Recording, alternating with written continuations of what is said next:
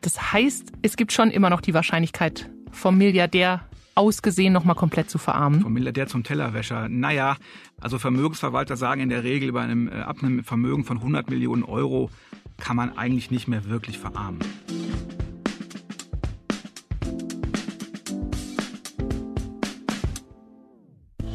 Herzlich willkommen, liebe Hörerinnen und Hörer, zu Folge 4 unseres Podcast-Spezials über die reichsten Deutschen. Ich bin Simone Salden, stellvertretende Chefredakteurin des Manager-Magazins. Und bei mir im Studio ist wie immer mein Kollege Christoph Nesshöfer. Christoph ist Manager-Magazin-Redakteur und der Kopf hinter unserer sogenannten Reichstenliste, der Liste mit den 500 reichsten Deutschen. Und heute hat Christoph eine eher ungewöhnliche Story mitgebracht. Moin Christoph. Moin Simone. Ja, heute habe ich tatsächlich eine ungewöhnliche Geschichte, nämlich die von zwei Neureichen. Da habe ich ja ehrlicherweise sofort ein Bild vor Augen, so Leute wie die Geissens oder so. Aber um die geht's nicht, das weiß ich mal im Ernst. Warum ist das eigentlich so ungewöhnlich in Deutschland? In Deutschland ist ähm, die Vermögensbildung ein bisschen träger als in anderen Ländern man nur an Silicon Valley denkt, in den USA, da werden ja fast im Monatsrhythmus ähm, neue Milliardäre geboren. Also dieser Fast and Furious äh, Stil, damit kommt man bei uns nicht so auf die Liste. Es gibt ein paar Ausnahmen, natürlich. Wir haben ja auch in den letzten Jahren erfolgreiche Tech-Firmen erlebt, die sehr schnell sehr hohe Bewertungen erreicht haben. Zalando kennt fast jeder, hat jeder schon mal eingekauft. Ähm, Rocket Internet steckt dahinter. Auch das hat funktioniert für die äh, Gebrüder Samba. Gibt noch ein paar andere Firmen bei uns. Celonis ist eine, ähm, Shopify ist eine andere.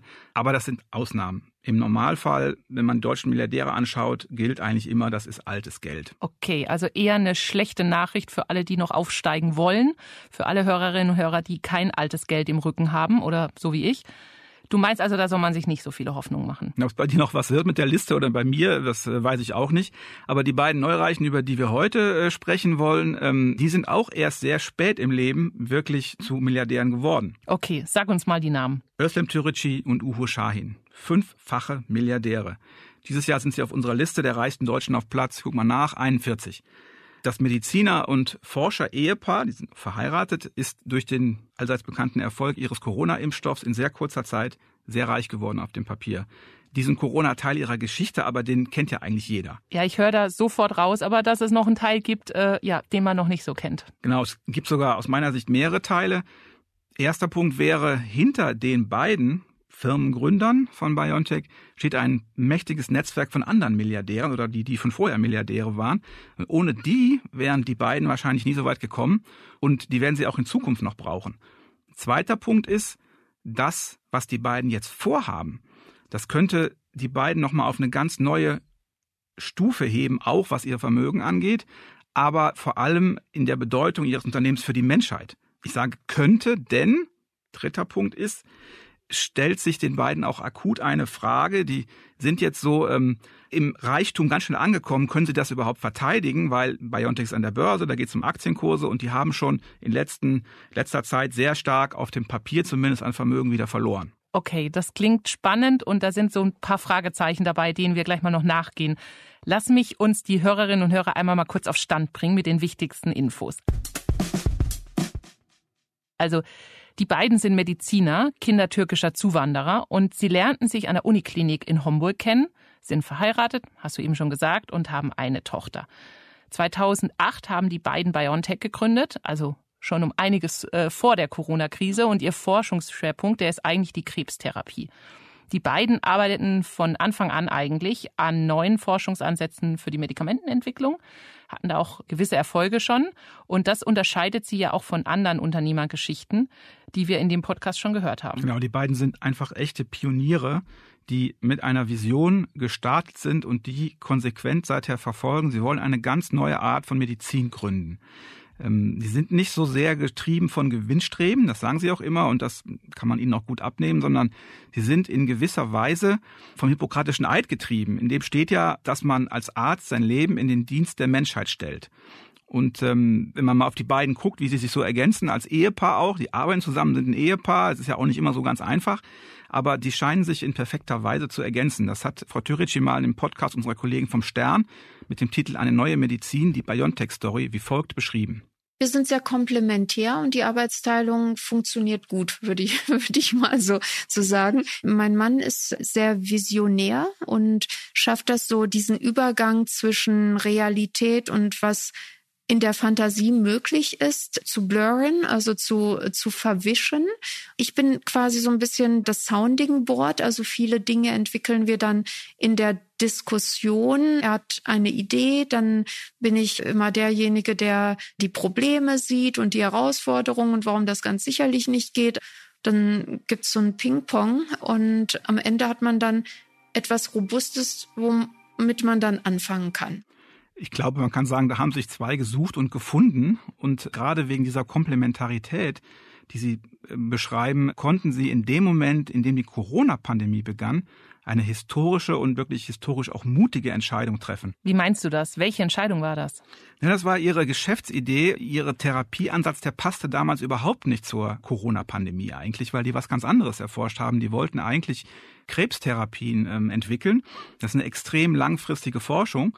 Die haben aber viel früher als andere verstanden, als Mediziner und wenn du willst auch als Visionäre, dass, was diese Katastrophe Corona für die Menschheit bedeuten kann. Und dann haben die von heute auf morgen sich auf den Weg gemacht, die Pandemie einzudämmen. Und genau die Technik oder Überzeugung dahinter ist ja, dass sie mit der mRNA-Technologie, an der sie seit ganz vielen Jahren dann schon geforscht haben und die sie eigentlich für was anderes nutzen wollten, ja, dass man das auch für Impfstoffe nutzen und heranziehen kann. Genau, da gibt es eine hübsche Anekdote. Die haben dann, weil sie natürlich wussten, sie sind ein Forschungsunternehmen, die brauchten ja jemand, der ihnen dann hilft, aus einer Forschung sehr schnell Medikamente oder Impfstoffe zu machen. Und die kannten sich halt, kannten halt Pfizer, einen US, äh, großen US-Pharmakonzern. Und dann hat der äh, Herr Scheiner angerufen, hat mit der Leiterin von der Impfstoffentwicklung von Pfizer gesprochen, hat so gesagt, ja, soll man nicht zusammenarbeiten, man hätte da ein paar neue Ideen. Und bevor der richtig aussprechen konnte, hat die schon gesagt, machen wir. Ja, und der Rest, der ist, glaube ich, Weltgeschichte und ihr Impfstoff hat dann beigetragen dazu, dass die Corona-Pandemie ja zumindest in großen Teilen eingedämmt wurde. Ganz genau. Die beiden gelten ja als total unprätentiös und man weiß auch, dass Shahin und Türeci ihre Videoschalten in der Pandemie noch meistens aus dem heimischen Wohnzimmer in Mainz gemacht haben. War eher so ein bisschen piefig und verstaubt der Hintergrund, äh, so ein bisschen Zimmertür mit Holz- und Glaseinsatz und Zimmerpflanzen. Weißt du, ob die da immer noch wohnen, trotz ihrer Milliarden? Nee, das weiß ich nicht, aber der Börsenwert von BioNTech, den kenne ich. Der ist im Moment bei 25 Milliarden Euro ungefähr und sie haben jetzt viereinhalbtausend Mitarbeiter. Also das ist schon eine Kategorie, ähm, die an Riesenkonzerne erinnert und das soll es ja auch werden. Also man kann BioNTech die ganze Geschichte eigentlich nur vergleichen, wenn man es in Deutschland vergleicht, mit SAP. Ähm, der Softwarekonzern ist 1972 gegründet worden, heute einer der wertvollsten heimischen Konzerne, weil die auch in relativ kurzer Zeit schon sehr groß wurden und sehr erfolgreich waren. Aber so schnell wie BioNTech hat das niemand geschafft, ja, so groß zu werden. Ja, und das klappt ja dann oft auch mit solchen ja, Sprunginnovationen, ist das Stichwort dann. Ja, da hast du recht. Ähm, wir in Deutschland haben den Ruf, dass wir mit besonders guten Ideen oft es nicht schaffen, daraus auch gute Produkte zu machen. Also ein klassisches Beispiel ist das äh, MP3-Format, ähm, das ist in Deutschland erfunden worden aber wir haben das nie geschafft, da irgendwelche tollen Produkte zu äh, generieren, was dann die Amerikaner und die Japaner geschafft haben. Beim Faxgerät war es wohl ähnlich. Wir sind da einfach ein bisschen verschlafen. Ja, das Ergebnis ist, dass wir in Deutschland jetzt die Chance haben, einen neuen globalen Pharmakonzern zu bekommen. Ähm, das knüpft an eine Tradition an. Wir galten ja lange als die Apotheke der Welt mit Konzernen wie Bayer und Merck. Und jetzt gibt es die Chance, dass es da einen ganz neuen gibt, der auch noch revolutionäre Medikamente auf den Markt bringen kann. Wir haben jetzt schon über die Technologie gesprochen auch, aber wie konnten die das denn wirtschaftlich schaffen, so von null an? Kommen jetzt die Milliardäre ins Spiel, die quasi die Anschubfinanzierung geleistet haben? Genau. Und da lohnt es sich, da genauer hinzuschauen. Wir müssen dafür aber ein bisschen in der Zeit zurückgehen, weil die Geschichte von BioNTech, die Wurzeln gehen eigentlich bis ins Jahr 1979 zurück. Okay. Da steigen zwei Brüder, der eine ist Arzt, der andere Kaufmann, also die hatten schon was ordentliches gelernt, in die kleine Medizinfirma ihres Vaters am Tegernsee ein. Der Vater war Augenarzt und die beiden Herren heißen Andreas und Thomas Strüngmann. Diese relativ kleine äh, Medizinfirma machten sie größer, haben fleißig gearbeitet und haben sie 1986 für 100 Millionen D-Mark verkauft. Ja, die beiden Namen, die könnten unsere Hörerinnen und Hörer ja auch von der reichsten Liste kennen, denn die Strüngmanns waren letztes Jahr, glaube ich, auf Platz 10 und dieses Jahr sind sie auf Platz 13. Ganz genau. Auch sie fingen aber eher klein an. Mit dem frischen Kapital aus dem Verkauf der väterlichen Firma haben sie eine zweite Firma groß gemacht. Die heißt Hexal. Manche kennen die aus der Werbung, Schnupfenmittel und solche Sachen. Ähm, da taucht die immer wieder auf. Das Kalkül, und jetzt kommt das Brillante auf der Seite der Strüngmanns, war damals schon, die haben gesagt, das Gesundheitssystem wird immer mehr unter Stress gesetzt, weil Dinge immer teurer werden. Das heißt, Medikamente müssen billiger werden. Und das kann ein großes Geschäft werden. Und was haben die gemacht? Die haben mit Hexal eben knallhart auf Generika gesetzt, also die Kopien von etablierten Medikamenten. Und sie haben die dann auch für die Patienten möglichst attraktiv gemacht. Also sie haben die Kapseln weicher gemacht, dass man die besser schlucken kann und so einen riesigen Konzern hochgezogen. Und die haben Hexal am Ende dann verkauft und der Exit war wahrscheinlich das, was so richtig die Kasse voll gemacht hat. Ganz genau, das war wahrscheinlich einer der besten Exits der deutschen Wirtschaftsgeschichte. Die haben 2005 die Strüngmanns Hexal verkauft für 5,7 Milliarden Euro. Käufer war der Pharmakonzern Novartis aus der Schweiz. Ja, die meisten hätten sich da jetzt wahrscheinlich gleich eine Yacht, äh, ein Privatjet und eine Insel in der Karibik dazu gekauft. Aber die Strüngmanns haben das genutzt, um noch was viel Größeres aufzubauen. Genau, das war von Anfang an ihr Plan. Ähm, vielleicht nochmal zurück, eine kleine Geschichte, wie die so ticken, in Anführungsstrichen.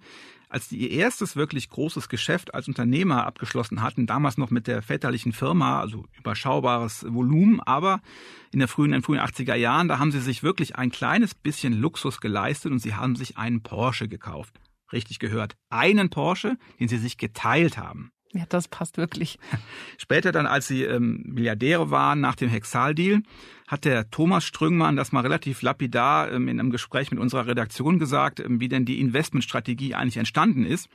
Und da hat er gesagt, Zitat, wir einigten uns darauf, dass wir bis zu eine Milliarde Euro in die Biotechnologie investieren würden. Ende des Zitats. Ja, haben Sie dann gemacht. Das haben Sie gemacht. Als Ihnen dann ein befreundeter Investor, den Sie schon aus Schulzeiten kannten, den Hushain und die Özlem Türici vorgestellt hat und die beiden dann den Strüngmanns ihre völlig neuen Medikamente, ihre Vision vorgestellt haben, was alles möglich sein könnte, da haben die Brüder zueinander gesagt, das ist es. Ja, und Özlem Türeci und äh, Urs Schein, die waren ja ganz früh schon selbst unternehmerisch tätig, soweit ich das weiß. Sie hatten immer dieses Ziel vor Augen, dass ihre Entwicklungen nicht nur im Labor entstehen, dass sie da dabei sind, sondern dass die auch dann direkt bei den Patientinnen und Patienten ankommen und sie ihren Beitrag dazu leisten. Ja, genau. Ihnen war schon früh in Ihrer Wissenschaftlerlaufbahn klar, dass Sie das, was Sie im Labor erforschen, in Produkte umwandeln müssen, um wirklich eine Wirkung zu erzielen, um Menschen helfen zu können. Und dafür mussten Sie natürlich eine Firma gründen. Und dann haben Sie 2001 schon Ihre erste Biotech-Firma gegründet, namens Ganymed in Mainz, da wo Sie damals schon gearbeitet haben.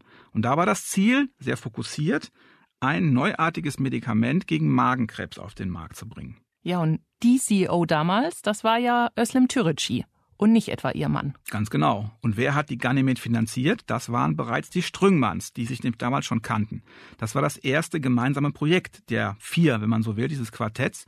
Und das heißt, das Team, das hinter dem Erfolg von BioNTech steht, das hatte relativ viel Zeit, sich aneinander zu gewöhnen und gemeinsame Erfahrungen zu machen. Und Ganymed wurde auch kommerziell schon ein relativ großer Erfolg, aber ganz anders als BioNTech. Inwiefern? Die haben die Firma verkauft. Was man bei Pharmafirmen, bei Jungen oft macht, ist, man entwickelt ein Produkt und setzt dann drauf, dass irgendein großer Konzern einem das die Firma abkauft, um das Produkt auf den Markt zu bringen. Und das war damals auch damit der Plan. Die haben das dann im Jahr 2016 verkauft an einen japanischen Konzern für immerhin 1,3 Milliarden Euro. Und spätestens mit dem Exit, wie man ja in der äh, Unternehmersprache sagt, dürften ähm, Herr Schein und Frau Türici keine Geldsorgen mehr gehabt haben. Aber dann ging es ja noch viel, viel erfolgreicher weiter. Parallel hatten die beiden ja 2008, hast du gesagt, mit Strüngmann dann zusammen BioNTech gegründet um Medikamente eben für individuelle Krebstherapien erstmal zu entwickeln. Ja, aber erst wollten Türeci und Schein das Geld der Strüngmanns ja gar nicht haben, richtig? Genau. Herr Schein hat das mit dem Investment der Strüngmanns mal im Podcast unserer Kollegen vom Stern wie folgt erzählt. Bei der Gelegenheit haben wir gesagt, wir haben etwas auch in Entwicklung an der Universität, das wir als NT bezeichnen, neue Technologien. Und äh, unter dem Kürzel haben wir dann unsere Forschung gemacht, haben uns um Zelltherapien, um mRNA gekümmert. Da möchten wir eine Firma in naher Zukunft gründen. Diese Firma soll aber ganz anders funktionieren. Sie soll eben nicht über Investoren finanziert werden, sondern wir möchten das sehr langsam aufbauen. Das hat aber den Thomas Strüngmann so sehr begeistert, dass er sofort gefragt hat, ob er investieren kann. Ja. Und unsere erste Antwort war nein. Aber Sie haben ja dann doch investiert und zwar gleich 150 Millionen Euro, also eine Wahnsinnssumme für so einen ersten Input. Was hat die Strüngmann-Brüder eigentlich so überzeugt? Naja, da war einmal diese neue Vision einer völlig neuen Medizin Und die beiden konnten komplizierte medizinische Sachverhalte ganz einfach erklären. Also der Legende nach soll ein einziges Schaubild eigentlich gereicht haben, um den Investoren zu demonstrieren, wie brillant und wie vielversprechend ihr Ansatz ist. Die haben eine Kurve mit den Überlebensraten von Brustkrebspatientinnen mit und ohne Behandlung ihnen gezeigt. Und der Unterschied war so groß, dass sie gesehen haben, das ist eine unglaubliche Möglichkeit, die Medizin voranzubringen. Und die Strüngmann-Brüder haben insgesamt 200 Millionen Euro in den Aufbau von BioNTech gesteckt. Und ohne dieses Geld hätten die beiden Forscher nie so lange unbehelligt im Labor sitzen können. Besonders haben sie ja diese Messenger-RNA-Methode erforscht und ähm, das zeigt exemplarisch, wie wichtig heutzutage Risikokapital ist. Also Pharmaforschung ist sowieso sehr teuer und sehr langfristig, dauert extrem lange. Und wir brauchen in Deutschland eigentlich mehr von diesem Risikokapital, um die wirtschaftliche Entwicklung voranzubringen. Und da können große Vermögen, Hochvermögende eine sehr wichtige Rolle spielen. Die Strömmanns zeigen, wie das geht. Jetzt ist bei Corona ja wohl der größte Schrecken, soweit wir es jetzt absehen können, erstmal vorbei. Aber zuletzt hat man von BioNTech eher schlechte Nachrichten gehört. Auch wir beim Manager Magazin haben darüber geschrieben umfasst, sage und schreibe 95 Prozent fiel der Gewinn im ersten Halbjahr. Der Kurs ist also grandios abgestürzt und äh, da sind die beiden offensichtlich auf einen Schlag um einiges ärmer geworden. Ja, auf dem Papier minus 1,2 Milliarden Euro, aber man darf schon davon ausgehen, dass sie das nicht sehr betrübt, äh, zumal die immer betont haben, wie bescheiden sie doch leben und dass sie nicht viel brauchen, um glücklich zu sein. Trotzdem jetzt mal aufs Unternehmen geguckt. Steckt BioNTech aus deiner Sicht in der Krise? Nein, ich denke, das ist ein Unternehmen, was jetzt einfach angekommen ist im normalen Pharmageschäft. Die haben einen unglaublich schnellen Aufbau gehabt, einen Hype erlebt. Jetzt müssten sie eben viele Jahre oder Jahre zumindest arbeiten, weiter forschen, um ihre bahnbrechenden Ideen in Produkte umzuwandeln. Und das dauert in der Pharmaindustrie sehr lange. Wer dann nur auf die Quartalserlebnisse schaut, ähm, der lässt sich täuschen. Kann man eigentlich noch arm werden, wenn man mal so reich geworden ist wie die beiden? Hast du aus all deinen Recherchen für die reichsten Liste Beispiele von Menschen, die alles verloren und alles verspielt haben? Naja, die waren bei 10 äh, Milliarden Euro ungefähr Vermögen vor äh, zwei Jahren. Jetzt sind sie bei fünf. Es ist jetzt nicht so äh, katastrophal und es ist auch nicht auszuschließen, dass sie wieder unter eins rutschen, wenn der Börsenkurs äh, entsprechend fällt. Aber man muss ja auch Folgendes sagen. Diese Bewertungen sind ja was man so ähm, in reichen Kreisen Funny Money nennt. Okay, das musst du einmal erklären. Das ist sogenanntes Buchgeld. Also die haben diese Milliarden ja nicht auf dem Konto, sondern die sind gebunden in Firmenanteilen, in dem Fall in Aktien. Die können sie nicht einfach so verkaufen. Das haben wir bei Klatten und Quant auch schon besprochen. Wenn solche Leute, die so große Aktienanteile an Unternehmen haben, anfangen, Aktien zu verkaufen, dann fragen sich alle anderen Anleger, was ist denn da los? Was wissen die, was wir nicht wissen? Und dann gehen die alle raus und verkaufen, dann bricht der Kurs zusammen und das ganze Geld ist futsch auf dem Papier. Hast du denn für solche Abstürze noch ein Beispiel? Ja, da gibt's einige Beispiele. Also ein gutes ist vielleicht der Absturz der Hotelsuchmaschine Trivago in Deutschland gegründet. Die Gründer äh, Rolf Schrömgens, Peter Finnemeyer und Malte Sievert hatten Börsengang gemacht, waren Milliardäre auf dem Papier. Dann ging es aber extrem schnell wieder runter, weil sich zeigte, dass Trivago doch nicht so erfolgreich war im Gegensatz zu anderen internationalen Buchportalen. Und dann haben sie verkauft, aber die hatten schon extrem viel verloren. Also die haben schon ganz gut noch Geld verdient, aber die sind nicht mehr auf unserer Liste. Und so schnell kann es runtergehen, wenn die Erwartungen des Marktes nicht erfüllt werden. Guten Schnitt haben die wahrscheinlich trotzdem noch gemacht am Ende, aber Sag, was gibt's noch für Gefahren? Ganz banale Dummheit und Gier. Jetzt fallen mir zwei Beispiele aus dem letzten Jahrzehnt oder anderthalb Jahrzehnten ein, die Familien, die lange bei uns auf der reichsten Liste sehr weit oben standen und mittlerweile komplett verschwunden sind. Die eine ist Familie Schlecker, die mit dem Drogerieimperium, die haben sich einfach irgendwann übernommen, schlecht gemanagt und sind ganz übel pleite gegangen. Und das zweite Beispiel, mein Lieblingsfall, weil ich da lange darüber berichtet habe, ist die Bankhaus Saloppenheim in Köln.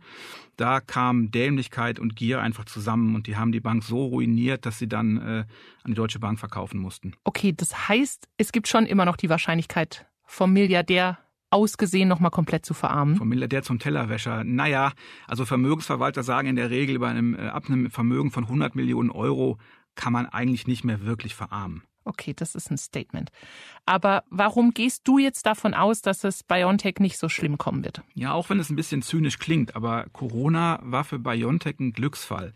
Denn Özlem Türeci und Uwe Shahin konnten erstens beweisen, dass ihre neuen Verfahren, ihre neuen Ansätze funktionieren. Dieses Messenger-RNA-Technik ist jetzt milliardenfach eingesetzt worden in sehr kurzer Zeit und ist gesellschaftlich akzeptiert. Das ist ja bei neuen Technologien, gerade wenn es um den Körper geht, nicht so einfach. Und ähm, die haben da eine Riesenhürde eigentlich genommen in ganz kurzer Zeit, wo man manchmal Jahre braucht, damit der Markt, sage ich mal, oder die Menschen eine ganz neue Technik akzeptieren. Das ist das Erste. Das Zweite, denke ich, ist, sie haben natürlich sehr hohe Gewinne erzielt durch diese den Corona-Impfstoff. Ähm, ungefähr 20 Milliarden Euro liegen im Moment auf den Konten von BioNTech. Das heißt aber, das Unternehmen ist langfristig finanziert. Und ich hatte ja gesagt, beim Pharmageschäft ist es eben sehr lang sehr teuer, dass man neue Produkte entwickeln kann. Und die haben jetzt genug, um massiv zu investieren, um diese ganzen neuen Medikamente, von denen sie immer geträumt haben, auch entwickeln zu können. Wo wollen Sie denn jetzt hin mit der Firma? Weiß man das? Du hattest vorhin ja schon mal angesprochen, dass das, was Sie vorhaben, noch mehr Bedeutung haben könnte, medizinisch für die Menschheit, als sogar der Corona-Impfstoff. Was soll das denn genau sein? Naja, zunächst ist Ihr Ziel nichts weniger als die vielleicht größte Geißel der Menschheit zu besiegen, zumindest in Teilen den Krebs. Und nebenher auch noch so Krankheiten, so schlimme Krankheiten wie Malaria oder HIV-Aids. Um das zu erreichen, möchten sie nicht weniger erschaffen als einen neuen Weltkonzern. Kann man sich da schon konkret was drunter vorstellen? Die beiden haben im vergangenen Dezember unseren Kollegen von der Redaktion ihren visionären Plan mal erläutert. Sie haben das in die Formel gefasst. BioNTech soll ein Apple der Medizin werden. Stimmt, genau mit diesem Schlagwort haben ja unsere beiden Kollegen Sie konfrontiert. Was soll das heißen? Das soll heißen, dass es um die Plattform geht. Also Sie wollen mit den neuartigen Verfahren, wie zum Beispiel dem mRNA-Ansatz, aber die haben noch mehrere andere, die auch äh, dieses Potenzial haben, die Medizin zu personalisieren. Also Sie wollen sich in die Lage versetzen, dass Arzneien künftig in relativ kurzer Zeit individuell hergestellt werden können. Auf Basis von standardisierten Plattformen. Das würde eben bedeuten, wie bei Apple, wo man dann das iPhone hat und alles mögliche andere da ankoppeln kann. Die haben ihre medizinischen Plattformen und können davon alle möglichen Produkte in sehr kurzer Zeit für alle möglichen Menschen herstellen. Das ist der Plan. Und 2026 sollen da schon die ersten Beispiele auf den Markt kommen. Das hat Uwe Schein kürzlich gesagt. Er hofft, dass die ersten dieser revolutionären Medikamente in wenigen Jahren schon verfügbar sein könnten. Also eine völlig neue Medizin zu erschaffen, Viel größer kann eine unternehmerische Vision kaum sein. Und dann wäre ja zum Beispiel auch das Problem behoben, dass Medikamente für Frauen zum Beispiel oft viel zu hoch dosiert sind. Also so individuelle Therapien würden dann ja passgenau genau, daherkommen. Genau. Bisher ist es ja so, dass Pharmakonzerne Medikamente entwickeln, die für alle Patienten gleich sind. Bei einigen wirken sie besser, bei anderen schlechter. Du hast auch ein Beispiel genannt. Im Erfolgsfall, wenn die Wirkung besonders gut ist, im klassischen Pharmakonzern landet die Firma einen sogenannten Blockbuster, das heißt, äh, generiert mehr als eine Milliarde Umsatz äh, im Jahr. Das, was Uwe Schein und SM Türeci da planen, das ist ein revolutionär neues Blockbuster-Modell für die Pharmabranche. Also nicht nur eine neue Medizin, sondern auch ein neues Geschäftsmodell. Neue Arzneien können viel schneller entwickelt und angepasst werden. Und bisher fast oft unheilbare Krankheiten könnten unter Kontrolle gebracht werden. Also es wäre wirklich eine ganz neue Art der Medizin, die BioNTech da in die Welt bringen würde. Wie weit sind Sie denn damit? Ja, erstmal müssen Sie ein bisschen durch die Mühen der äh, unternehmerischen Ebene starksen jetzt. Über den Absturz an der Börse und die Geschäftszahlen haben wir schon gesprochen. Jetzt laufen die Forschungsprogramme mit dem ganzen Geld und die müssen natürlich auch erfolgreich sein. Das gibt lange Testreihen und ob das wirklich klappt, kann man einfach nicht vorher sagen. Ich glaube, die sind sehr guter Dinge, aber ähm, es ist nicht sicher. Und dann holen die beiden BioNTech-Gründer ja auch so ein bisschen ihre Corona-Erfolge gerade ein. Ja, es gibt Geimpfte, die BioNTech verklagt haben, weil sie schwere Leiden auf den Impfstoff von BioNTech zurückführen. Und sowas kratzt natürlich dann am Retter-Image. Genau, das ist ein bisschen ein Image-Problem, weil natürlich müssen die das zurückweisen, schon aus geschäftlichen Gründen. Und ähm, das lässt sie aber hartleibig erscheinen, weil im Vergleich zu den Einzelschicksalen, die dann wiederum die Anwälte der äh, potenziell Geschädigten erzählen, die sind ja wirklich sehr, sehr tragisch.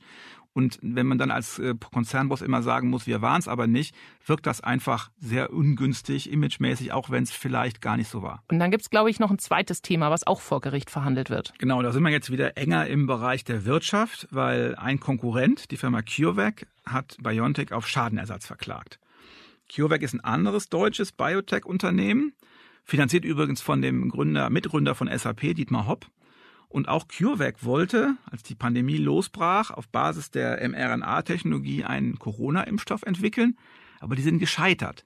Also die haben es nicht geschafft, rechtzeitig ein genehmigungsfähiges Medikament auf den Markt zu bringen und haben da sehr viel Geld verloren. An der Börse ist der Aktienkurs eingebrochen und jetzt behaupten die, dass BioNTech deren Patente verletzt hätte. und die treffen sich jetzt vor Gericht. Und ich glaube, dann ist noch eine Sache neu für die beiden, die ja so ins Scheinwerferlicht gerückt wurden, ehrlicherweise, oder geschoben wurden durch ihre Forschung und die Pandemie, dass jetzt eigentlich alles, was sie machen, genau beäugt wird. Und äh, ja, auch wir Journalisten gucken natürlich ganz genau hin bei so einem Umsatz, so einem wichtigen Unternehmen für Deutschland und so spannenden Figuren natürlich. Auch das wird alles kritisch und auch politisch bewertet jetzt. Genau, die sind jetzt unter einem ganz anderen Druck. Und ähm, da gibt es ein aktuelles Beispiel. Da hat der Uwe Schein, der ja auch CEO von BioNTech ist, hat bekannt gegeben, dass BioNTech jetzt in Großbritannien ein größeres Forschungsteam ansiedelt. Und ähm, kurz darauf ist Bundeskanzler Olaf Scholz höchstpersönlich nach Marburg gefahren, wo die einen Standort haben, weil er das äh, erforschen wollte, was denn da los ist, weil da direkt die Angst entstanden ist, oh Gott, vielleicht verlassen die das Land. Da hat der Ugo Schein ihm erklärt, dass in Großbritannien die Zulassung für diese neuen Medikamente, die an denen BioNTech arbeitet, viel schneller funktioniert als in Deutschland. Und deshalb hat man da eine Kooperation mit dem nationalen Gesundheitswesen angefangen und dann gesagt, naja, dann wollen wir auch vor Ort sein und wir werden dort einen Standort eröffnen. Ja, und dann geht es ja auch darum, dass am Ende da die Medikamente wahrscheinlich als erstes auf den Markt kommen. Das ist ja immer das, was dann in Verbindung steht mit den Pharmaunternehmen oft.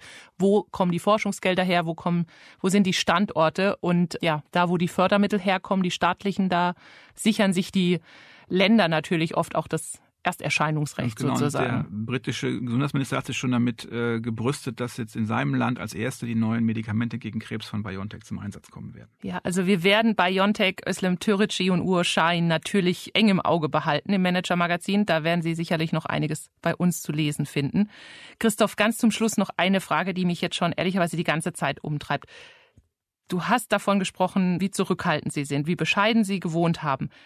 Und ja, dass sie sich nicht ganz so viel aus dem Geld machen. Aber ja, was ist das? Was bedeutet Ihnen diese finanzielle Sicherheit, die Sie jetzt haben? Also ich glaube, privat bedeutet es Ihnen nicht sehr viel. Also sogar in der Corona-Pandemie fuhren Sie noch mit dem Rad zur Arbeit, ähm, weil das eben nicht so weit ist in Mainz. Mainz ist ja auch nicht so groß.